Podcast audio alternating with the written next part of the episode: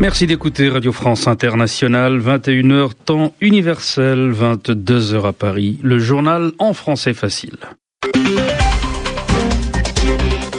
Kasongo Mwema Yamba Yamba avec Edmond Sadaka. Bonsoir. Bonsoir Kassongo, bonsoir à tous. Répression sanglante des manifestations en Libye. Washington parle de centaines de morts et de blessés depuis mardi. Des dirigeants musulmans, des dignitaires religieux, des intellectuels et des chefs de clan appellent à la fin de massacres à Benghazi. Un tribunal égyptien confirme la condamnation à mort de Mohamed Ahmad Hussein, le meurtrier de sept personnes, dont six coptes en janvier 2010. Le condamné sera exécuté par pendaison. Le juge a quitté les deux complices présumés.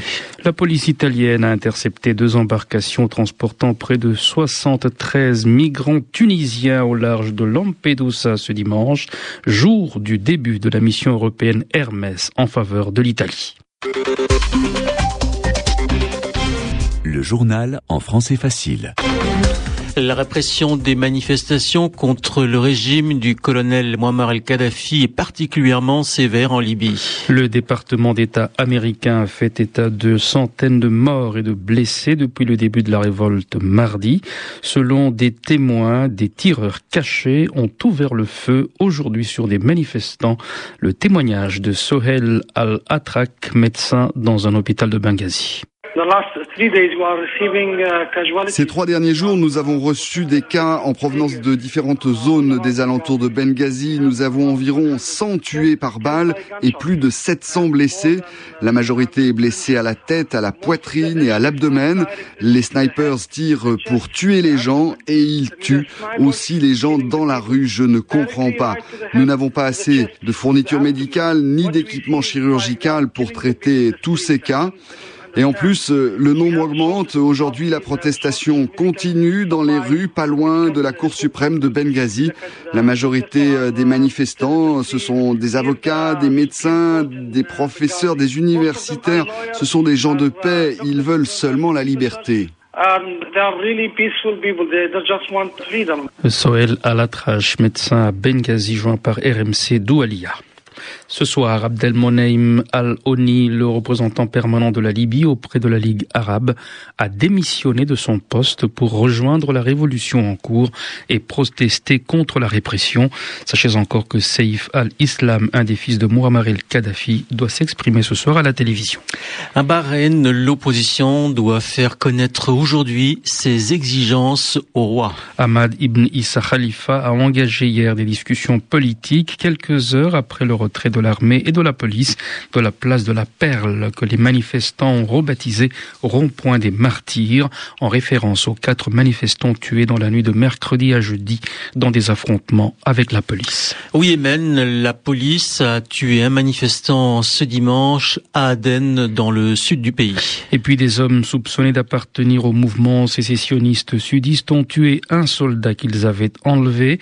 Toujours dans cette ville d'Aden, des militaires ont arrêté à Sam Baoum, le dirigeant du mouvement séparatiste qu'ils ont emmené vers une destination inconnue.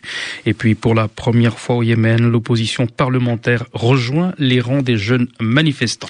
En Égypte, un tribunal a confirmé ce dimanche la condamnation à mort du meurtrier de sept personnes, dont six coptes euh, en janvier 2010 mais le tribunal a quitté ses deux complices présumés. La Cour de haute sécurité de l'État avait déféré le mois dernier Mohamed Ahmad Hussein, dit Kamouni, au Mufti, la plus haute autorité religieuse du pays, une étape formelle avant que la Cour n'entérine sa décision. Le condamné serait exécuté par pendaison. Alexandre Bouchéanti. C'était le 6 janvier 2010, peu avant minuit. Les fidèles coptes sortaient de leur messe de Noël à Nagahamadi quand un véhicule est passé en trombe devant l'église. L'agresseur a vidé un chargeur de Kalachnikov, tuant sept personnes et en blessant neuf. Très vite, les témoins ont identifié Hamam Kamouni, un gros bras local bien connu de tout le monde. Arrêté, Kamouni a indiqué avoir voulu venger l'honneur du musulman violé par un chrétien. Selon les rumeurs, il s'agissait en fait de la vengeance du député du parti du président Moubarak qui n'avait pas pardonné aux Coptes de l'avoir fait échouer lors des précédentes législatives. Certains pensaient même que Kamouni, dont le procès s'éternisait, allait s'en sortir avec une peine légère. C'était sans compter avec l'attentat du Réveillon contre une église d'Alexandrie et l'explosion de colère copte dans tout le pays. La cour d'exception qui jugeait Kamouni est soudain passée à la vitesse supérieure et Kamouni a été condamné à mort. Avec la confirmation de la sentence ce dimanche, Kamouni n'a plus de recours qui puisse lui éviter la pendaison. Alexandre Bouchanti, Le Caire, RFI.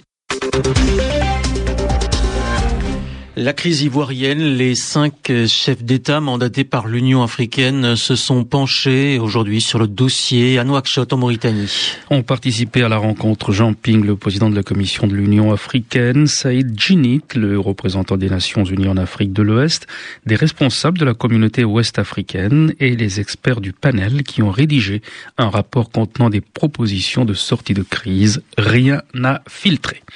La Tunisie a officiellement demandé aujourd'hui à l'Arabie saoudite l'extradition du président déchu Ben Ali, accusé d'être impliqué dans plusieurs crimes graves.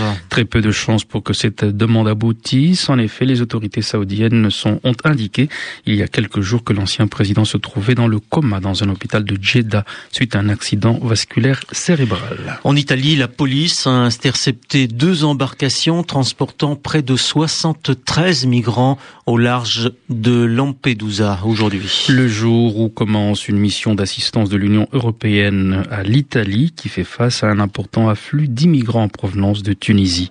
Anne. L'objectif numéro un de la mission de l'agence européenne Frontex est de freiner les flux de migrants provenant de la Tunisie ou d'autres pays du pourtour méditerranéen.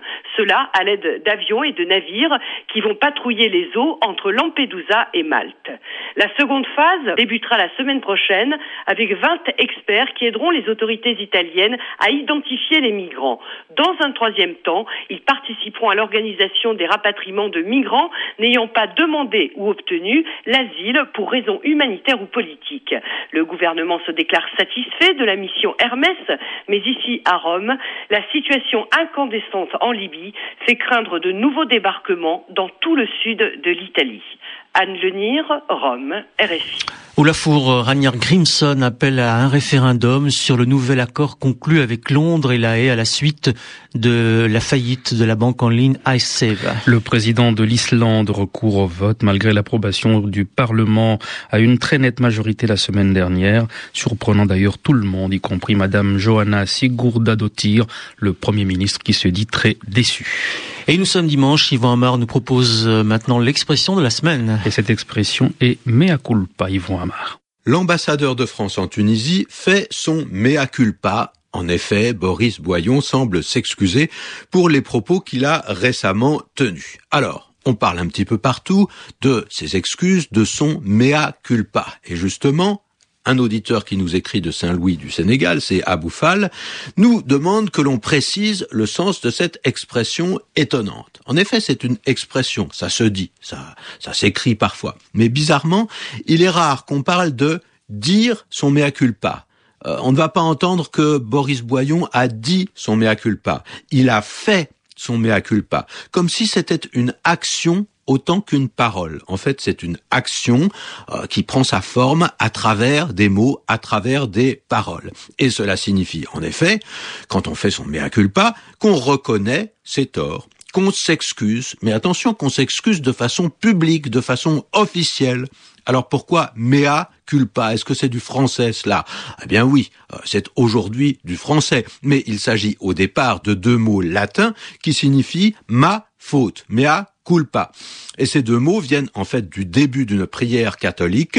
Le texte dit mea culpa, mea culpa, mea maxima culpa. On prononce d'ailleurs culpa et non pas culpa, alors que ça s'écrit C-U-L-P-A. Et cela veut dire c'est ma faute, c'est ma faute, c'est ma très grande faute. Le rituel chrétien veut aussi que le fidèle, quand il prononce ces mots, puisse se frapper la poitrine du poing en signe de d'auto-accusation, c'est-à-dire qu'il reconnaît qu'il n'aurait pas dû faire quelque chose, qu'il a eu tort. De là l'expression battre sa culpe comme culpa, qui désigne ce geste Et on utilise ce mot culpe uniquement dans cette expression qui est un petit peu figée.